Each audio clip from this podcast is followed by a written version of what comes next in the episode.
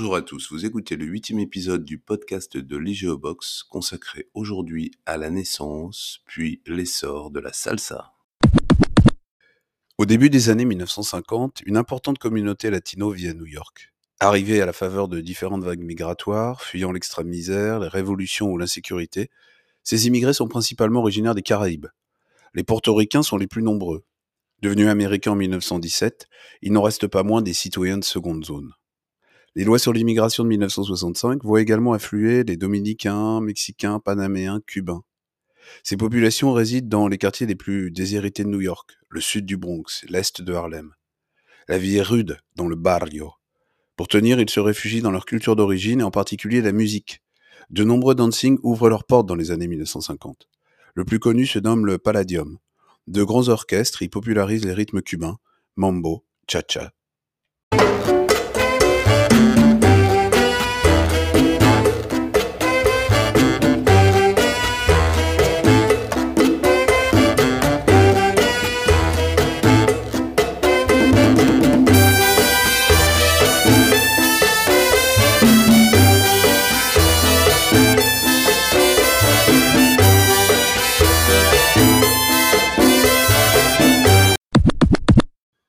1959, à Cuba, Fidel Castro et ses Barbudos chassent le dictateur Batista et s'emparent du pouvoir. Les États-Unis placent bientôt l'île sous embargo. Cuba cesse alors d'être la place forte des musiques latines, statut désormais assumé par New York. Les musiciens latinos y forgent progressivement une musique hybride qui puise ses influences à la fois dans les rythmes caribéens, son, mambo, cha-cha cubain, merengue dominicaine, bomba et plena portoricaine, mais aussi dans les musiques afro-américaines, jazz, soul. À la fin des années 1960 apparaît ainsi le boogaloo, un petit exemple avec I Like It Like That de Pete Rodriguez.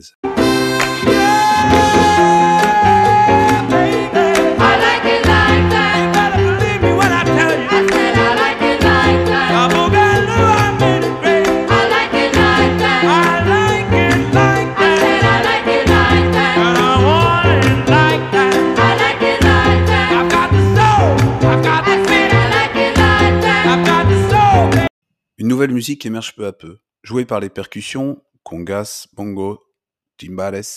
La clave sert de repère rythmique syncopé au pas des danseurs. Les instruments utilisés comme le guiro ou les maracas témoignent des emprunts aux différents folklores caribéens. Mais les jeunes générations innovent également en introduisant la basse électrique, le synthétiseur, le trombone, un instrument mis à l'honneur dans le titre La Murga.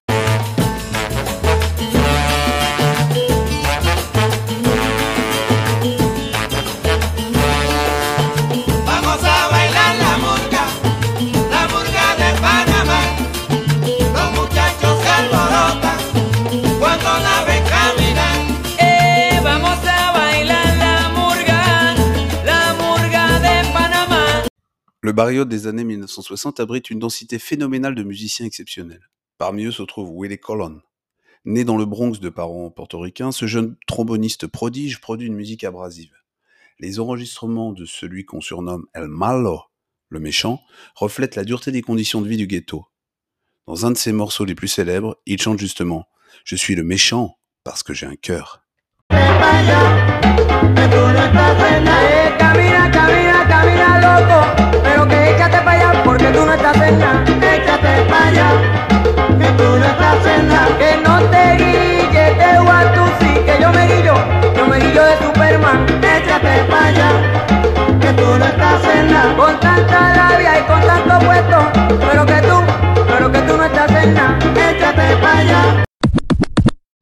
Très vite, Colonne tape dans l'œil de Johnny Pacheco, un multi-instrumentiste talentueux et compositeur brillant originaire de Saint-Domingue.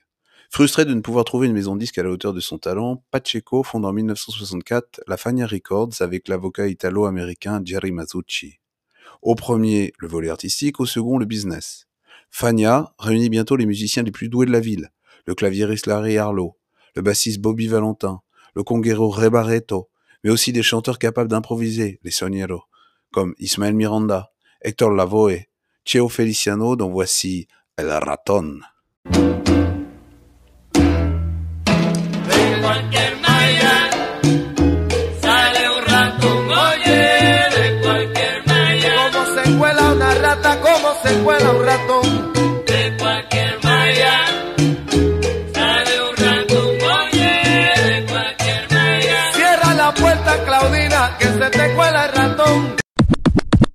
La musique jouée par tous ces talents n'a pas encore de nom, mais les différents ingrédients sonores qui la composent donnent du liant, comme la sauce donne son caractère à un plat. L'appellation salsa s'impose donc pour désigner cette musique de danse aux rythmes endiablés, une musique qui revendique fièrement ses racines et sa culture de rue. Le 26 août 1971, Masucci a l'idée d'organiser un grand concert filmé à la gloire de la salsa au club Chita. Our Latin Sing, Cosa Nuestra, c'est son nom, obtient un immense succès qui fait de l'événement l'acte de naissance officieux de la salsa.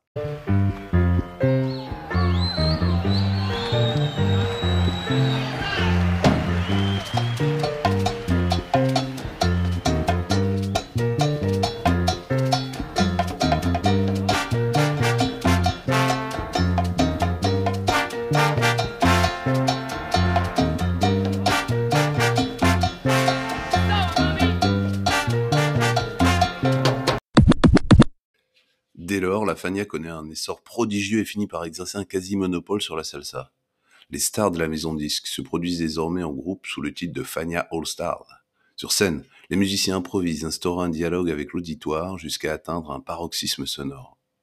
Le 24 août 1973, 50 000 spectateurs assistent à un concert géant au Yankee Stadium de New York.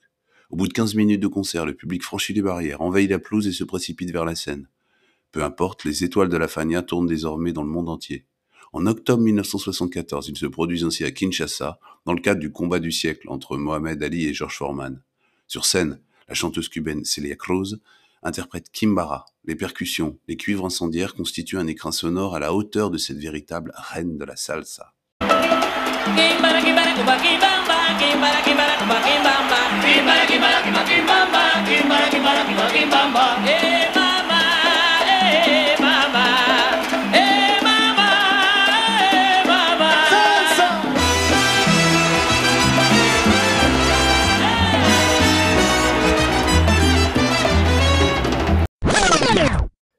Tout au long des années 1970, la salsa témoigne du processus d'affirmation identitaire des latinos new-yorkais.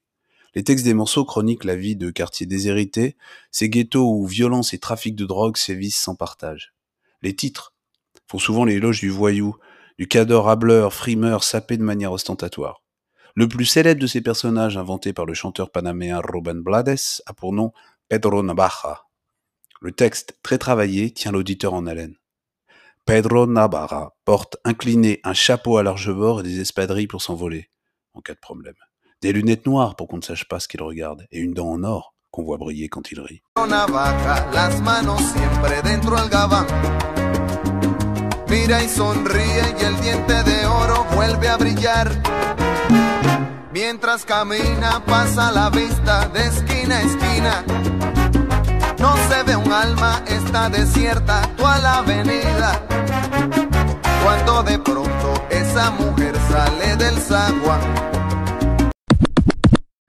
Dans une Amérique toujours dominée par les wasps, la salsa est une manière de clamer en rythme sa différence. Dans le contexte déprimé du ghetto, elle insuffle un sentiment de fierté, célébrant les barrios et leur négritude.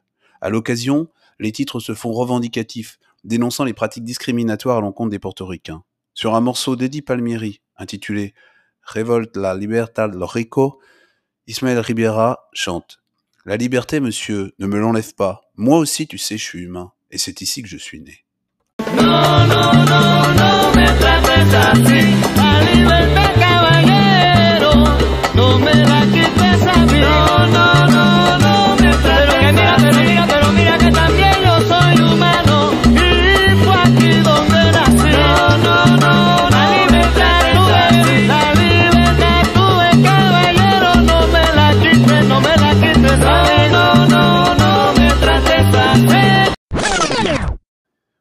Salsa, c'est quoi?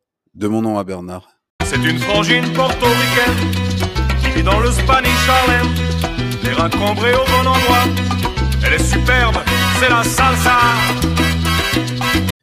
Une frangine qui est parvenue à fédérer au cours des années 1970 toute l'Amérique hispanophone, réalisant enfin le vieux rêve d'unité de Bolivar.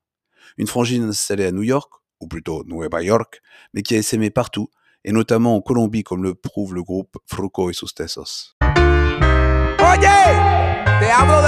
bendición.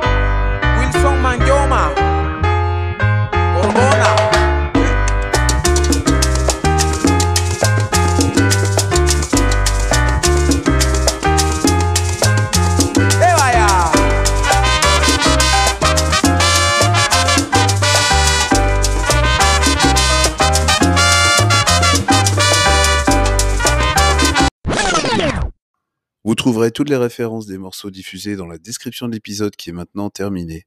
J'espère qu'il vous a donné envie d'écouter de la salsa si c'est pas déjà le cas. Merci de votre écoute et à bientôt.